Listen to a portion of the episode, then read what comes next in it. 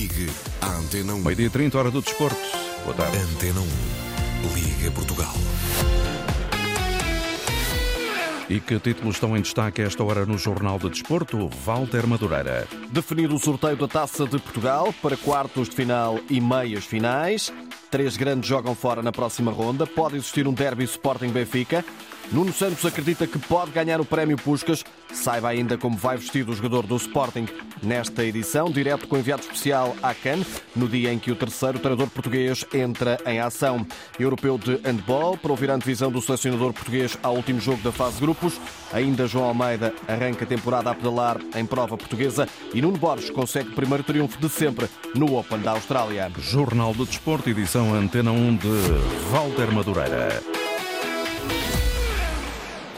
Nuno Santos vai ficar a saber ao final da tarde se consegue ganhar o prémio Puscas. O jogador do Sporting está entre os finalistas do prémio da FIFA graças a um golo de letra na temporada passada frente ao Boa Vista. Um momento especial para Portugal, mas mais para o próprio reconhece o atleta. É sempre bom para Portugal também, muito bom para mim, bom para o Sporting, é bom para, para, todo, para todos, mas em especial para mim, porque sou eu que estou aqui e, e vou tentar desfrutar deste momento, vou desfrutar e vamos ver logo à noite se consigo ganhar e levar para casa o prémio.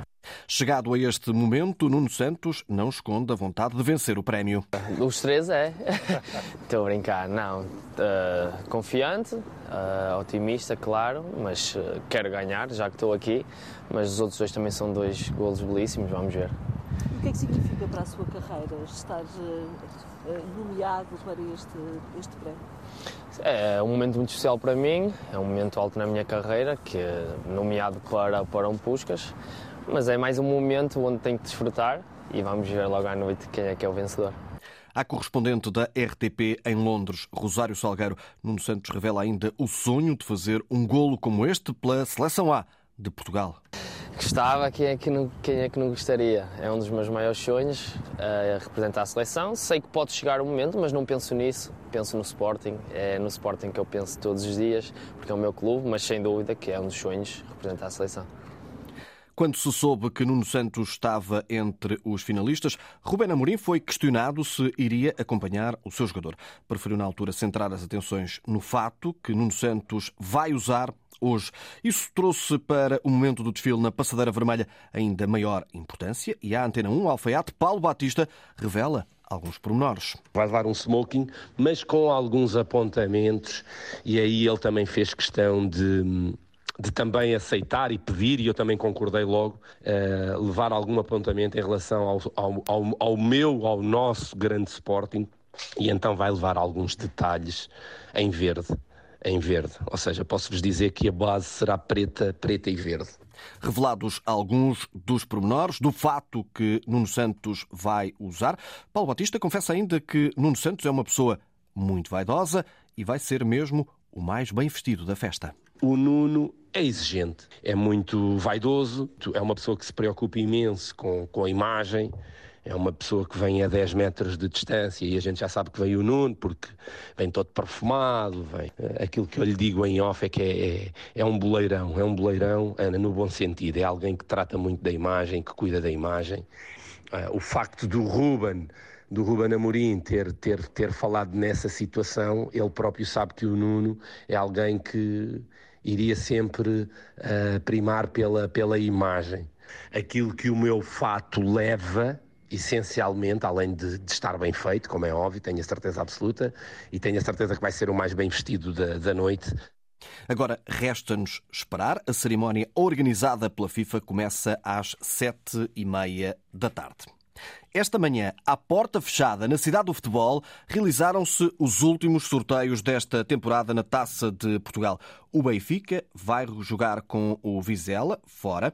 O Futebol Clube Porto desloca-se aos Açores. O Sporting joga em Leiria. No, Mini, no Minho haverá derby entre Vitória de Guimarães e Gil Vicente. Nas meias finais, os encarnados e leões podem encontrar-se. Na Antena 1, Armando Marques já manifestou a importância de receber o Sporting, sabendo que desportivamente vai ser uma tarefa muito difícil que União de Leiria terá pela frente. é bom ver o União de Leiria nestes palcos jogar contra os maiores clubes deste, deste país, como é o caso do Sporting, onde, onde tem de facto na, nesta região uma implementação forte.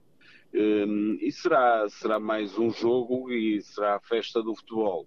Um, como é lógico, desportivamente, sabemos o, o, patamar que estamos e sabemos a qualidade do, do atual líder do campeonato, mas tudo faremos para dar uma alegria aos leirienses e aos unionistas.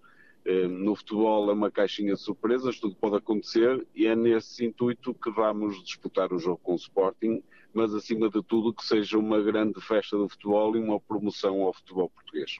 A União de Leiria está afastada dos grandes palcos e esta é uma oportunidade para matar saudades destaca o presidente da SAD Leiriense. Nos últimos anos, a União de Leiria, nós temos feito um esforço grande de chamar as pessoas ao estádio um, penso que com este, com este cartaz e com a visita do Sporting uh, é algo que um, deve, deve acontecer. Uh, tudo faremos para promover o jogo nesse intuito e, e, estamos em crer que os adeptos do Sporting também um, irão, irão visitar Leiria e irão estar em massa em Leiria. Eh, o apelo que eu faço é que todos os unionistas eh, estejam em prol da equipa, que venham ao estádio festejar, eh, matar saudades das, das noites e das tardes que no passado tiveram com os grandes do futebol português. E, e sim, é um desejo nosso e penso que é isso que irá acontecer.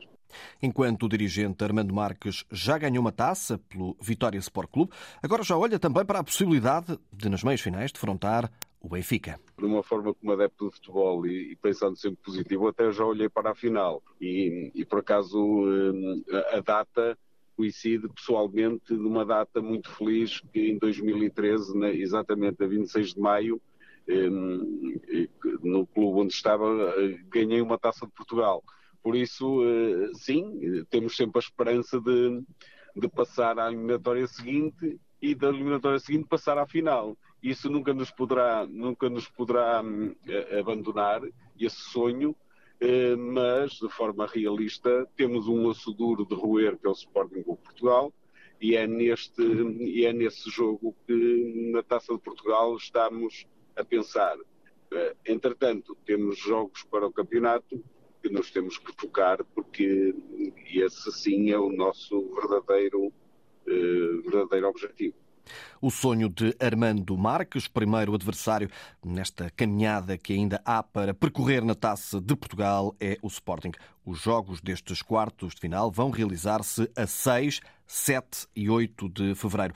Ao Canal 11, os únicos que tiveram acesso a este sorteio falaram Ruben Fernandes, do Gil Vicente, e Bruno Almeida, do Santa Clara. O clube açoriano recebe o Futebol Clube Porto e é possível haver taça mesmo sem pontos fracos do adversário, reconhece Bruno Almeida. O Clube do Porto é uma equipa muito forte em todos os setores. Eh, pontos fracos não consigo aqui encontrar nenhum, mas eu acho que nós, estando unidos, lutando até ao fim, não desistir de nenhuma bola, acho que é uma grande vantagem que vamos ter eh, para o jogo com o Futebol Clube do Porto. Apesar de, na por cima, jogo é em nossa casa, sempre difícil jogar lá e, à vez dos nossos adeptos, vamos, vamos tentar dar-lhes uma alegria. Ruben Fernandes, em ano de centenário do Gil Vicente, admite que seria muito bom chegar ao Jamor e para isso há que ultrapassar o Vitória. É um jogo que vai ser sempre complicado contra a equipa do Vitória. Sabemos que é um jogo que os nossos adeptos vão gostar e vamos fazer tudo para passar nesta eliminatória, que é o mais importante. É ano centenário do clube, era importante para, para todos os adeptos e para o clube principalmente chegar o mais longe possível. Uh, nós já dissemos que gostávamos muito de chegar à final para dar esse presente em, em centenário do clube e vamos fazer tudo para, para o tentar conseguir. Declarações de Ruben Fernandes e Bruno Almeida ao Canal 11. O Vizela não vai reagir ao sorteio. As partidas referentes às meias finais estão agendadas para 27, 28 e 29 de fevereiro, a primeira mão, 2, 3 e 4 de abril, a segunda mão. A final está agendada para 26 de maio no estádio do Jamor. Álvaro Fernandes já está em Lisboa para se tornar jogador do Benfica. O lateral esquerdo espanhol, de 20 anos, cuja saída do Granada foi oficializada. O United acionou a cláusula para suspender o empréstimo. Chegou durante a noite a Portugal para hoje fazer exames médicos e assinar contrato com o Benfica. Esta noite fecha a jornada, a última jornada da primeira volta do campeonato, com o Vitória Sport Clube Aroca, 8 e 15, partida para acompanhar com informações na Antena 1 de Nuno Braga. Na Taça das Nações Africanas, hoje é o terceiro dia de competição e Nuno Matos, enviado especial da Antena 1 e RTP África, agora em direto, há a estreia de mais um técnico português. Assim mesmo, é como referiste, terceiro dia de competição, já com a estreia de dois selecionadores portugueses. José Peseiro viu a sua Nigéria empatar diante da Guiné Equatorial a uma bola, com o gol das Super Águias eh, a ser marcado pelo avançado do Nápoles, Victor Osimhen. Isto no Grupo A, onde estão indo os anfitriões do torneio a Costa do Marfim, que bateu no jogo inaugural por duas bolas a zero a Guiné-Bissau. O defesa do Sporting, Osman Diomandé, foi titular, saindo aos 77 minutos. Já no Grupo B, onde estão duas seleções lusófonas, ou mais duas seleções lusófonas. Moçambique fez história ao empatar a dois golos com o candidato Egito de Rui Vitória, candidato ao título no CAN, a seleção mais titulada da Taça das Nações Africanas e com mais presenças no torneio e que tem ainda grandes estrelas como Mohamed El Nani ou Mohamed Salah, mas os faraós não conseguiram vencer os Mambas de Chiquinho Conde, que apesar do empate a duas bolas, Chiquinho Conde ainda não pôde contar com Jani Por castigo na partida inaugural. Os gols de Moçambique foram apontados por Witty, que joga no Nacional da Madeira, e também por Clésio. Mas a grande surpresa até o momento na maior competição de seleções de África veio de Cabo Verde. Tubarões Azuis, exibição irrepreensível. Bateram o Gana por duas bolas a uma em Abidjan, no estádio Félix Ufoué a Bonny. Golos de Cabo Verde marcados por Jamir Monteiro e o segundo de Guerra Rodrigues com a assistência do jovem do Benfica bem emprestado pelo Estoril, Gilson Bechamel, chamado à última hora à convocatória. Num país que ama o futebol, hoje é a vez de Pedro Gonçalves fazer a sua estreia no cano com Angola, frente à poderosa Argélia de Marrez e companhia. Palancas Negras nunca conseguiram vencer dois jogos seguidos numa fase final do CAN e esse é para já o objetivo do uh, treinador, do treinador português que não pode contar com uma das estrelas da equipa, Ambalanezola, jogador da Fiorentina de Itália. Vamos então uh, hoje uh, para mais um dia de torneio. É o terceiro. Grupo C, Senegal-Gâmbia e Camarões, Guiné-Conakry. Terceiro dia, Walter Madureira. Passa das Nações Africanas. Competição diferente, apaixonante, na grande festa do futebol africano que decorre aqui na Costa do Marfim, onde está a Antena 1 com Nuno Matos e também João Diogo, enviados especiais da Antena 1 e da RDP África. Para hoje, três jogos: Argélia, Angola às 8 da noite, Camarões, Guiné às 5 da tarde e Senegal, Gâmbia às 2 horas. No Europeu de Handball, com Portugal e Dinamarca já apurados, define-se a classificação do grupo F. Nuno Perlouro, enviado especial da Antena 1 a este europeu, conferimos as expectativas do selecionador para o jogo de logo mais. Boa tarde, Nuno. Olá, Walter, boa tarde. Depois de alcançado o objetivo do apuramento de Portugal para a segunda fase do Europeu de Handball, hoje segue-se um embate muito duro, muito difícil para os heróis do mar. Jogo com a Dinamarca, a tricampeã do mundo, uma equipa de topo, mas que não intimida o selecionador nacional Paulo Jorge Pereira. Eu recordo-me que nos Jogos Olímpicos jogámos com a Dinamarca, acho que ao intervalo estávamos a perder por um, ou era um, um, um, jogo muito equilibrado. Depois houve ali um momento que são equipas que, se nós nos esquecermos 5 minutos deles, olhamos para o marcador já estamos a 4 ou 5 golos de diferença. Portanto, e assim foi um pouco assim como as coisas são. Paulo Jorge Pereira explica o que vale esta equipa da Dinamarca. É uma equipa plena, portanto, são bons em todas as fases do jogo, têm atletas de eleição que fazem tudo bem, parece tudo fácil aquilo que eles fazem. Felizmente nós também temos atletas desses, portanto, é, e depois vamos, vamos a jogo, vamos a jogo e depois logo se verá o que é que vai acontecer. A confiança do timoneiro da Seleção Nacional que escreveu nas redes sociais enquanto houver ventos e mar, a gente não vai parar. Que venha então a Dinamarca. Com Portugal já apurado, o jogo começa às sete e meia, partida para acompanhar na tarde-noite informativa da Rádio Pública. No basquetebol, o Futebol Clube do Porto vingou a derrota com os Leões na Liga e avança para a Final Four da Taça de Portugal. Os Dragões venceram o Sporting por 81-79. Benfica e Imortal também seguem para a final a 4 aos 25 anos de idade, João Almeida vai para a terceira época ao serviço da Emirates. No passado, destaque para os resultados obtidos no Giro, sexto lugar, quarto e terceiro, e ainda um quinto posto na Vuelta de 2022. O corredor de Ados Francos tem, neste ano, um novo desafio, o Tour de França. No entanto, a temporada Pedro Ribeiro vai começar em Portugal. João Almeida começa a pedalar na Figueira da Foz a 10 de fevereiro na Clássica dos Campeões. Vai para preparar a volta ao Algarve e perceber como está fisicamente. É assim, vou lá só para ver como é que me sinto. Quando a equipa que vai lá, a equipa que vai volta ao Algarve. Então vamos lá, pronto, vamos lá ver como é que, como é que estamos, como é que está a competição. Mas no fundo é, pronto, o, o fundamental naquela corrida para mim é não cair Quatro dias depois, na volta ao Algarve, que decorre entre 14 e 18 de fevereiro, tudo será diferente. Normalmente, quem quer discutir as grandes corridas está sempre na volta ao Algarve. Está a discutir a corrida nos primeiros, fazer uma melhor, né? Esperemos que com os melhores. Há pormenores que poderão fazer a diferença. É nesse capítulo que João Almeida tem insistido ao longo da preparação. Antes das grandes corridas, fazer altitude e, claro, quando o controle é fundamental cada vez mais e tentar aperfeiçoar a melhor possível a posição e todos aqueles pequenos pormenores que podem fazer diferença. Quanto à parte física, é de facto o fator mais importante e decisivo. Estivermos bem fisicamente, a recuperação é mais rápida, temos no fundo o menor esforço também de dia para dia e pronto, parte tudo daí. Claro que estivemos muito bem, cada dia parece que vamos melhores e os outros vão piores. Depois, o maior desafio da carreira, o Tour de França, entre 29 de junho